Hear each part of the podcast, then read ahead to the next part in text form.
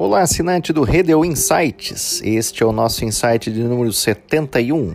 Eu sou César Redel e nesta semana gostaria de comentar um pouco sobre a conjuntura no Reino Unido, que certamente é muito delicada. Liz Truss assumiu como primeira-ministra e ficou no poder por cerca de 45 dias, sendo a líder com menor tempo de governo na história. O motivo? Não conseguiria cumprir as suas promessas de campanha. O Partido Conservador agiu rápido na renúncia de Truss, substituindo-a pelo favorito nas corridas internas, que é o Sunak. Sunak concorreu com Truss no processo anterior, com aqueles debates que se tornaram polêmicos, principalmente pelas promessas da candidata. A conjuntura econômica do Reino Unido não é nada animadora. A inflação é recorde. O custo energético está elevado e o poder de compra reduzido com os preços em alta. E há também o pessimismo por parte do mercado. O custo energético elevou-se devido à conjuntura da guerra injustificada da Rússia contra a Ucrânia, que pegou de surpresa a Europa, que é dependente do gás russo. Em que pese o Reino Unido, é importante a gente destacar, especificamente não depende muito do gás da Rússia.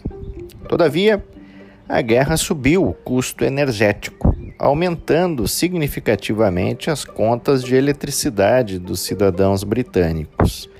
A previsão é de que no próximo dia 17 de novembro se apresente um plano fiscal no país para cobrir aí o rombo de 40 milhões de libras. Ele prevê o aumento de impostos, o corte nas despesas do governo e as reformas sociais.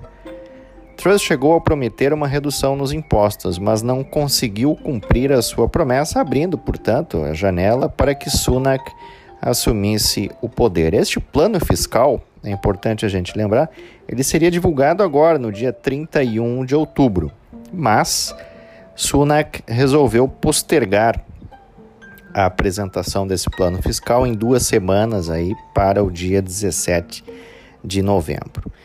Os desafios para o Reino Unido são diversificados e Rishi Sunak deverá enfrentá-los de forma pragmática e sem discursos.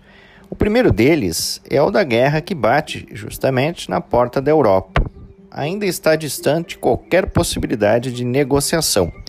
Enquanto isso, o custo energético se torna cada vez mais uma variável difícil de se controlar. Sunak não possui experiência com relações externas. O cargo que ocupou estava ligado diretamente ao Tesouro. Isso foi na época da pandemia, entre 2020 e 2022. Portanto, no campo das relações internacionais, os desafios se somam ainda mais com essa pouca experiência de Sunak. Em segundo lugar, as contas de eletricidade dos britânicos subiram consideravelmente, e esse será um ponto importante que espera algum tipo de resposta por parte do governo.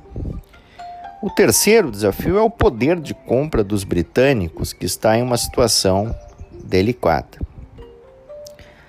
O quarto, quarta questão está ligada aos desafios estruturais que o Brexit, que foi a saída do Reino Unido da União Europeia, deixou.